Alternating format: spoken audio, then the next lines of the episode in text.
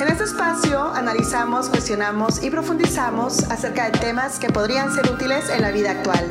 Yo soy Adriana Varela, me conocen como La Güera y soy doctora en psicoterapia humanista.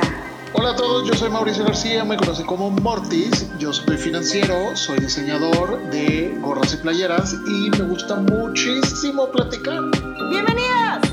¡Saludos! Mortis, hoy vamos a compartir una estrategia de solo dos minutos para trabajar nuestras inseguridades. Uy, dos minutos. Dos minutos, dos minutos. ¿Y por qué, güera? ¿Por qué la importancia de lo que vamos a hablar hoy? Fíjate que está bastante padre, doy la referencia científica. Hay una autora que me gusta demasiado, se llama Amy Cuddy.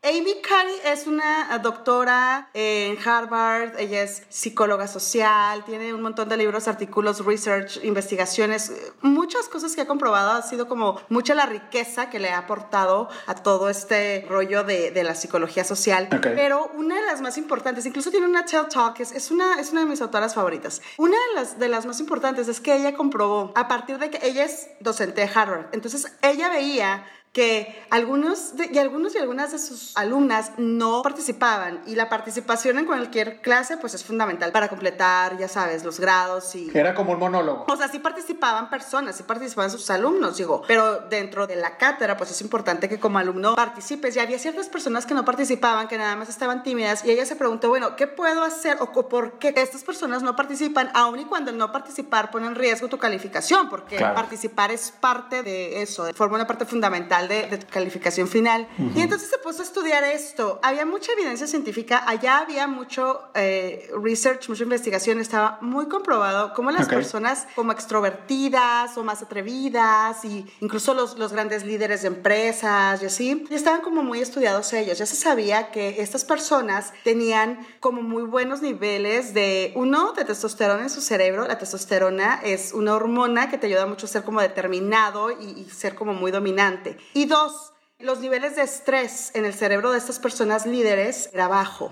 Sí, ese, ese estudio ya se sabía eso. Oye, ya como que mucho, muchos estudios que comprueban eso. Pero ella entonces dijo, bueno, ¿qué podría o cómo, o cómo podríamos hacer para que las personas que no son como líderes, estos son líderes por naturaleza, que ya nacen con la voz y seguros, o que, o que no provienen de un sistema familiar o social que les dio esta seguridad para el liderazgo, dijo ella, ¿qué podemos hacer como para que también pudieran ser así de atrevidos, seguros, tener más confianza en sí mismos y puedan... eh, participar y que no les dé pena y que luchen con, luchen con sus inseguridades y que eso, abatan, de hecho, que se disminuyan, incluso erradiquen las inseguridades y participen y alcen la voz y esto. Dijo, ¿cómo, cómo pudiera ser? O sea, eso a mí me gustaría. Y entonces hizo un estudio fascinante de cómo empezó a estudiar mucho lo que es el lenguaje corporal, el lenguaje no verbal. Ok.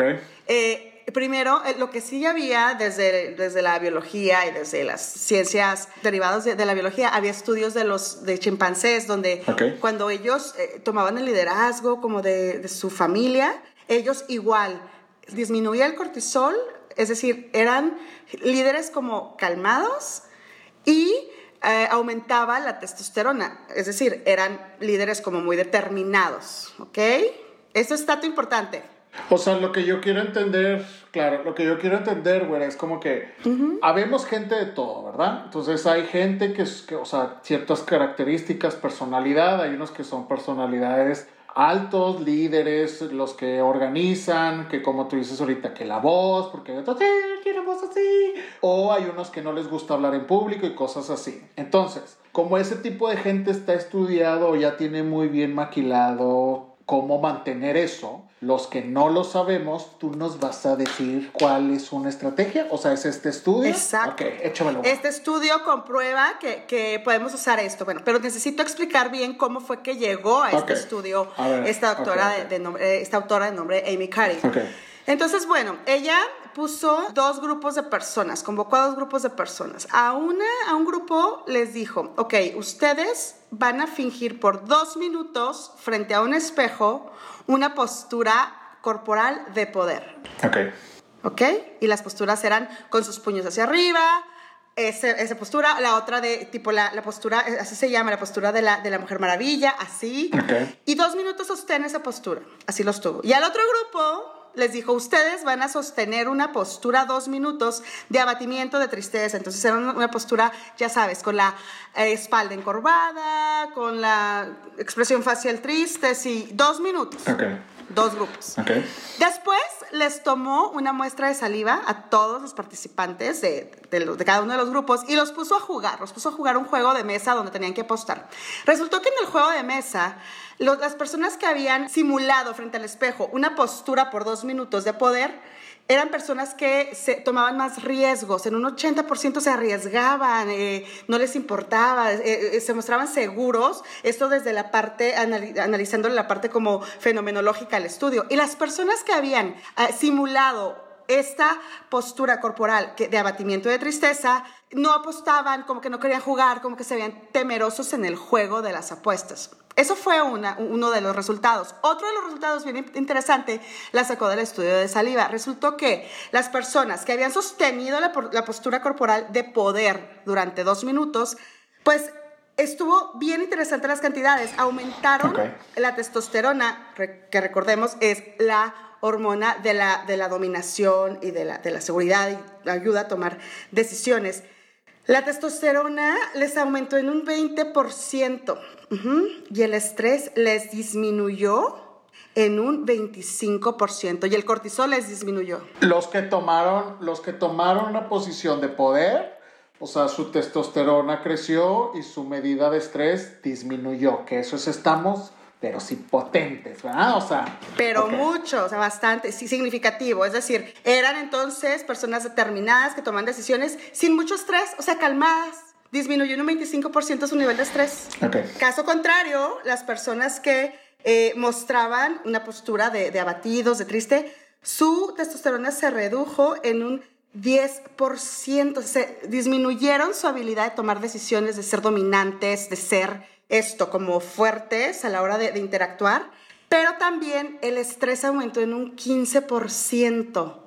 Entonces, esto está súper padre lo que ella comprobó en este estudio, porque las personas entonces que durante dos minutos fingieron estar tristes, terminaron más estresados y sin la habilidad de poder tomar decisiones y ser determinantes en, las decisiones, pues, y, en la forma en la que se comunicaban y en la forma en la que se dirigían hacia, hacia el mundo. Es que es lo que pasa es que yo escuchando lo que me comentas de este estudio, es como cuando te pones un disfraz para Halloween o para... Sí.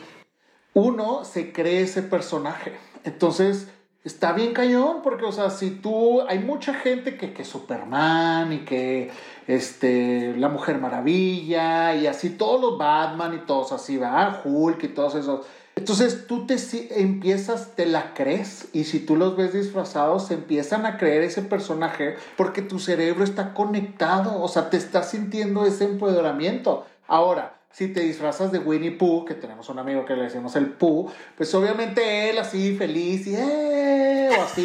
Pero si, o, sea, o si tú te disfrazas del chavo, pues obviamente vas a estar con tu torta, o sea, entras en ese personaje. Entonces me queda claro lo de ese estudio y sí lo creo, porque, o sea, está en nosotros, o sea, está en, o sea, si yo me pongo así durante dos minutos, pues claro que me la empiezo a creer. Pero, o sea, está padre, ¿no? Y ese ejercicio, dices que son, o sea, ¿ese es el ejercicio que debemos de hacer? Al final de cuentas, incluso en, tu, en su plática de TED y en sus artículos, esta doctora, como lo que pide es de que share knowledge, compartan este conocimiento eh, porque verdaderamente funciona y funciona bien. Antes de sus estudios se sabía nuestro lenguaje no verbal evidentemente impacta la manera en la que los y las demás nos ven. Claro. Y en la que los y las demás nos perciben. Pero entonces ella invita a que a partir de este estudio decir, a ver, vamos entonces a hacernos bien conscientes de nuestro lenguaje no verbal y vamos entonces a actuar lo que queremos llegar a hacer para ver si esto puede influir directamente en nuestra forma de autopercibirnos, de percibirnos de, manera personal, ¿sí? Es que... Es, y funciona. Claro, y creo, güera, en lo que estás comentando es, por ejemplo, si yo voy a una entrevista de trabajo, ¿va? Yo puedo vestirme de Hugo Boss así, maravilloso, ¿verdad? Maravilloso. Entonces yo voy y yo así, ni mandado a hacer pero eso es el exterior. Obviamente puede ser que me vea muy bien físicamente, puede ser que yo esté muy seguro físicamente lo que yo esté mostrando en el exterior, pero en mi interior, si en mi cabeza, en mi consciente, yo estoy así de que me va a ir mal, me van a hacer preguntas que no voy a poder responder, este, no estoy, no, yo no estoy adecuado para esa posición, pero le voy a, le voy a intentar, pues entonces empieza el choque, ¿verdad? ¿Cierto? Entonces mi interior no me va a ayudar a que se conecte con mi exterior y téngale, me va a ir mal. Totalmente, y fracasamos. Justamente de eso sí hay, un montón de investigaciones que comprueban cómo las personas que obtienen los, los, mejores puestos, sí, no son precisamente las que van mejor vestidas o con la marca y esto, sino que las personas que proyectan a partir de la presencia, como esta fuerza, esta, esta buena comunicación, esta seguridad principalmente, ¿no? La, la, la, autoconfianza, la seguridad en uno mismo es atractivo en sí mismo, ¿no? Entonces convences y obtienes lo que, lo que quieras a partir de, de sentirte seguro, segura. Pero entonces, con estos estudios de, esta autora, se comprueba cómo si podemos reconfigurar nuestro cerebro y me encanta porque dice, a ver, son dos minutos, dos minutos finge. Nada. Si va a ser una entrevista o una date o a una situación que te pueda resultar amenazante. Mucho sucede, fíjate, eh, ahora en las fechas decembrinas, a veces en el espacio de psicoterapia me dicen, no, pues es que viene Navidad, voy a ver a la familia, que no me cae bien, que ya me fui, luego tengo que ver a las tías que me criticaron. Y que me van a preguntar que cómo está y así. Que por qué no me he casado, que qué voy a hacer, o que por qué me divorcié, o, que, o sea, hay, hay, hay temas, hay temas de pronto, las reuniones familiares pueden también representar situaciones amenazantes o, insisto, alguna entrevista de trabajo, alguna cita nueva, lo que sea. Sí, o sea. En, puede aplicar para todo. Estos dos minutos es en todo, ¿no? Bueno, como dices, o sea, son dos minutos que tenemos que estar frente a un reflejo. Claro. O sea, no un espejo tal cual. Tenemos que vernos, ¿verdad? Claro. Entonces, si ustedes están en un date, vamos a hacer un ejemplo que van a cenar, que, te la la lava. Entonces, antes de llegar, pues tú hay que prepararse, ¿verdad? Para todo en esta vida nos tenemos que preparar. Creo que algo de lo que tenemos que aprender ya es que ya no existen las cosas al chile. O sea, tenemos que prepararnos y para todo. Entonces, si yo voy a un date, o, o, tú vas a un date, güera, o cualquiera va a un date, entonces dos minutos antes de meterse a la casa, al restaurante, entonces nada más piensen y prepárense y digan, lo valgo, lo merezco, yo lo quiero, bla, bla, bla, y entonces vamos pero si empoderado, nada de que abren la puerta y vámonos de cabeza. Igual. y corporalmente, y corporalmente tratar de actuar una postura de, de poder, de empoderamiento, de, de, de, seguridad. Y no es actuación, cabe mencionar, no, no es actuación, o sea, no hay que confundir gente, o sea, lo que es, este ejercicio es su realidad. Entonces, por ejemplo, si ustedes van a un puesto de trabajo, o yo he ido a un puesto de trabajo, o sea, primero hay que prepararnos antes de entrar a esa entrevista y decir, yo lo valgo, tengo esta experiencia, he trabajado tantas veces, bla, bla, bla, idiomas, profesión, bla, bla, bla. También las habilidades personales son importantes en cualquier trabajo, entonces hay que terapiarnos o en una reunión que dijiste muy claro, güera, ahora que viene la Navidad, este, pues esas preguntas y que los hijos y que por qué no te has casado, igual.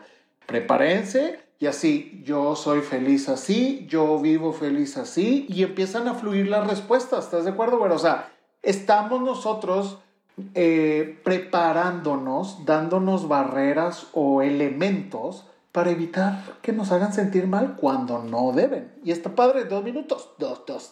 Solo dos minutos es una estrategia súper sencilla, es una tarea súper sencilla que verdaderamente nos puede cambiar las realidades de manera exponencial. Y sí, bien es cierto que mucho tiene que ver el discurso que nos contamos, qué historia nos estamos contando, porque sin duda ninguna, esa es la parte crucial que nos estamos diciendo todo tiene que ver también y muchísimo lo que comentas de la preparación, pero por supuesto, ¿no? A la hora de una entrevista de trabajo, bueno, también autoasumir que, o, reconocer nuestra grandeza, reconocer que la experiencia que tenemos, reconocer el conocimiento que sí tenemos, reconocer lo que nos ha costado estar donde estamos. Sí, eso a nivel eh, mental, cognitivo, por supuesto que funciona, pero también la estrategia corporal que propone esta autora de dos minutos, actuar la posición de cómo te quieres ver. Me quiero ver seguro, bueno, en el espejo me ensayo seguro, entonces como a mí me fascina cómo, eh, y ella literal lo comprueba y lo comparte, decir, a ver, esto te sirve para reconfigurar tu cerebro, entonces vas a bajar cortisol, es decir, vas a salir menos estresado al campo de batalla y con más decisión. Ahora bien,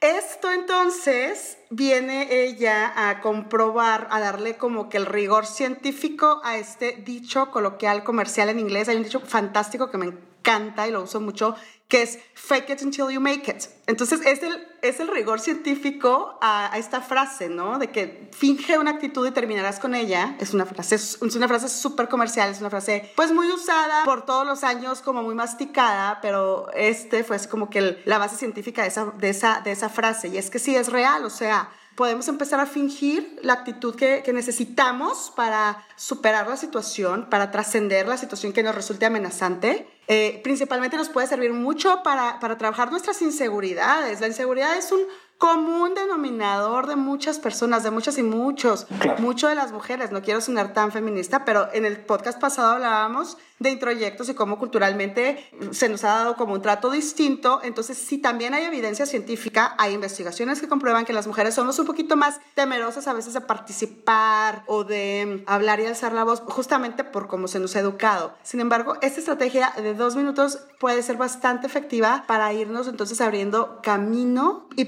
procurarnos seguridad en nosotros mismos y en nosotras mismas. Y ahora yo les puedo dar un ejemplo, ahora que estamos con mil de la tecnología. Las fotos. Vamos a hacer un ejemplo con Instagram. Sí. Ah, nos tomamos mucho tiempo algunas veces para creernos esa imagen que queremos perfecta. ¿Estás de acuerdo? Y eso toma más de dos minutos. Entonces, si ahora esos dos minutos agarran su celular y, y aparte, en lugar de nada más tomar la foto, pero empiezan a hablar, ah. yo soy esto, yo soy esto, y va a cambiar su personalidad y su postura, que es lo que estás contando de este ejercicio, que es muy importante, o sea, porque cuando realmente nada más estamos enfocados en sacar la foto, no sale. Y hacen 10.500 ejercicios y me ha pasado. Pero cuando ya empezamos nosotros a creerlo y pasamos esos dos minutos y los estamos trabajando, va a salir la foto perfecta. Clic y entonces hay que pensar, o sea, porque como que la gente, güera, piensa que vas a estar como, como mensa en el baño, así que, ay, oye, soy una persona mejor. Sí, es así como lo estoy diciendo, pero no nos vamos a ver mensos. Ahora, es un ejercicio práctico, sencillo, dos minutos y aparte, lo pueden hacer ahora con el celular. Y entonces ahora es muy común. Ahora es muy común ver a la gente grabando, tomándose fotos en los baños. En todos lados la gente se toma fotos. Entonces ahí se pueden preparar dos minutitos y va a mejorar su postura, va a mejorar su, su cabeza y vamos a estar con la testosterona, pero sí high. Y ahí el cortisol bajo, lo cual significa el estrés bajo. Fíjate que hay también otra cosa, Mortis, muy común de la cual no se habla tanto. Hay un síndrome que se llama el síndrome del impostor. Este síndrome fue acuñado por dos autoras, la primera de nombre Pauline Clance y la segunda Susan Ims en 1978. El síndrome del impostor consiste, e, insisto, es muy común, de que eh, es esto de que no me creo quien realmente soy. Es decir, eh, las personas con este síndrome sienten que si les dieron un puesto bueno fue por la suerte o porque cayeron bien, o si se graduaron de una maestría fue porque los maestros pues, eran buena onda y las pasaron, o si les dicen, ay, qué bonita, ah, pues es porque la otra persona es buena persona que me está haciendo el favor de decirme qué bonita o qué guapo. Me explico, o sea, no se creen su grandeza, no se creen quién, sus habilidades y sus capacidades, no se la creen. O sea, es como si a mí me dicen, oye, qué buen trabajo que has hecho este año. En el momento le digo gracias Ah, le digo, gracias por tu comentario, pero yo ya me voy a mi casa, entonces yo en mi cabeza digo, pues sí, hice buen jale, pero creo que fue más porque soy buena persona, o este, me gusta, hago chistes en las reuniones, o qué sé yo, O sea, algo así. Y entonces yo me estoy, no, es, no me estoy, es el síndrome del impostor, o sea, yo no me estoy creyendo que realmente por mi esfuerzo estoy teniendo mis resultados, ¿cierto? Totalmente. No estás reconociendo tu grandeza, no estás reconociendo tus habilidades, lo inteligente que eres, lo guapo que sí estás. Eso, todo lo que has trabajado para tener lo que tienes, no te lo estás como creyendo, no, no, te la crees. Y cuando los demás te lo alaban, crees que son, están siendo solo buenas personas o, o que quieren algo de ti. Es muy importante, güera, porque sí nos pasa a todos. O sea, creemos en la suerte. Mi papá desde hace mucho tiempo, desde chavito, me decía, la suerte no existe, güey. O sea, La suerte es uno mismo. Y es verdad, ese, todo el trabajo que nosotros hacemos, si, si te desvelas, si estás con gente, si toleras a tu jefe, que negociar, todo lo que es en cuestión de trabajo, todos estamos en la posición que estamos por nuestro trabajo. Claro. Estamos hablando de la gente que recomienda. Ese es otro tema, ese es otro podcast, ¿verdad?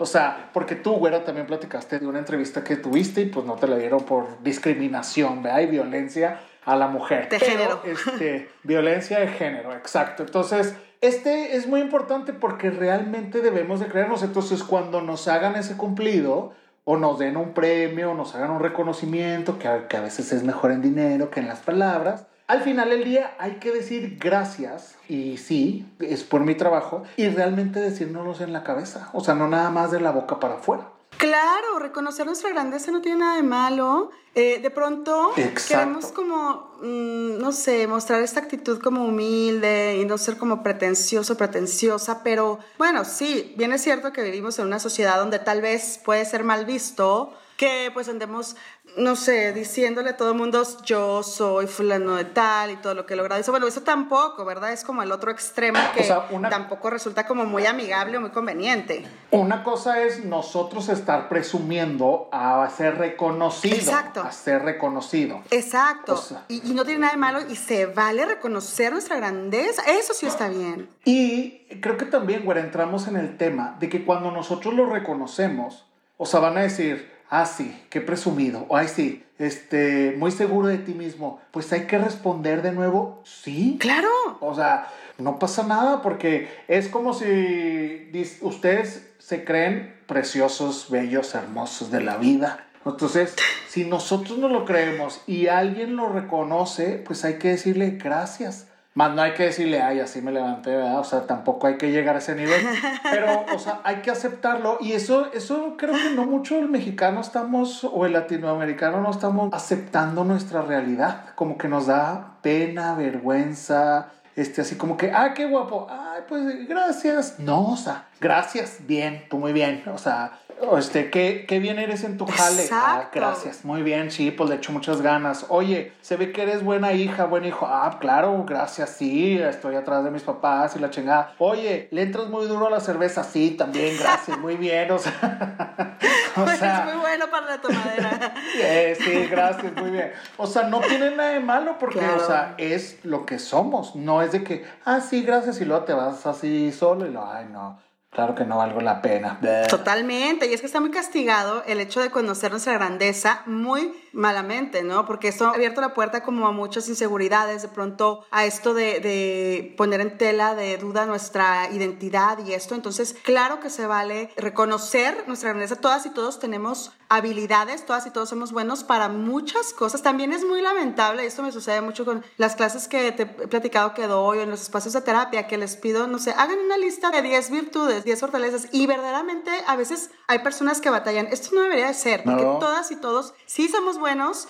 para muchas cosas y somos los primeros que necesitamos reconocérnoslo. Si hubo personas, digo, papá, mamá, la historia personal, tiene mucho que ver con el, con el reconocimiento de nuestras habilidades, pero aún y cuando no hubo esos, esas personas que de alguna manera nos estuvieron ahí empujando, bueno, si es trabajo, la tarea de adultos es, primero, lo que hemos dicho, conocernos y segundo, sí, aceptar y reconocer nuestra grandeza, reconocer ah, para qué somos buenos y, y disfrutarnos y como bien dices, aceptar cuando nos, nos chulean o nos reconocen algo, pues claro que, que es Y real. quiero confirmar, güera, esa frase, porque tú siempre sacas tus frases, esas matadoras, antes de que se me olvide. Está bien reconocer nuestra grandeza. Me encantó.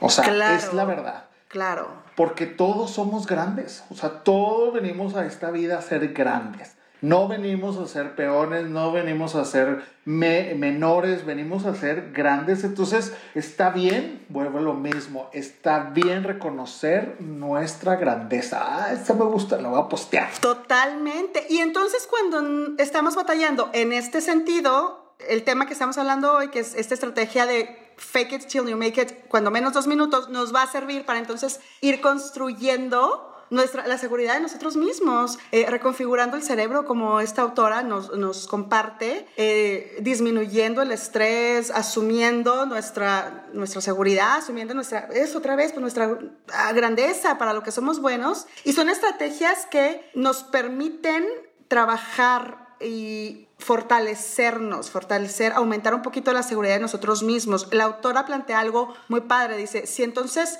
if you fake it, y si lo finges, y luego después te conviertes en eso, desde las posturas corporales, te finges que eres bueno, poderoso, guapo, vas a poder hacer las cosas seguro, si lo finges desde la postura corporal, esto te va a llevar a, a sentirte mejor, esto se irradia a los demás y por supuesto que hace un cambio significativo en la conducta y en la vida y empiezas a lograr cosas y, por supuesto que, que, ayuda pues en la vida vivida. Entonces en este podcast lo que queremos dejarles son dos cosas importantes. Uno, simplemente gente, dos minutitos, ¿verdad? Dos minutitos de su tiempo. Sí. Así como algunos tienen tiempo para orar, rezar, este, conectarse con el universo, hacer yoga, este, entonces dos minutos y empezar a creernos postura. Tarará, padre, rico, todo, todo. Y el otro es reconocer nuestra grandeza. Esa frase me encantó. Entonces, ¿por qué? Hay que aceptar lo que somos. Así como empezamos con nuestros dos minutos, viene la siguiente fase que es aceptar lo que somos. Lo que somos grandiosos en ser un chef, en ser un contador, en ser una esposa, en ser ama de casa, en ser novia, en ser madre, en ser maestra, en ser lo que quieran, en ser todo. Entonces, eso es lo que nos llevamos el día de hoy. Bueno, me encanta. Totalmente, Mortis. Y bueno, con esto nos despedimos. Nuestro Instagram es terapiando-güera-y Mortis. Y mi Instagram personal es adri-güera. Yo estoy en Instagram como Mortis777 y en Facebook como MortisMX. Un placer, como siempre, güera. Chao. Gracias, Mortis. Bye. Bye.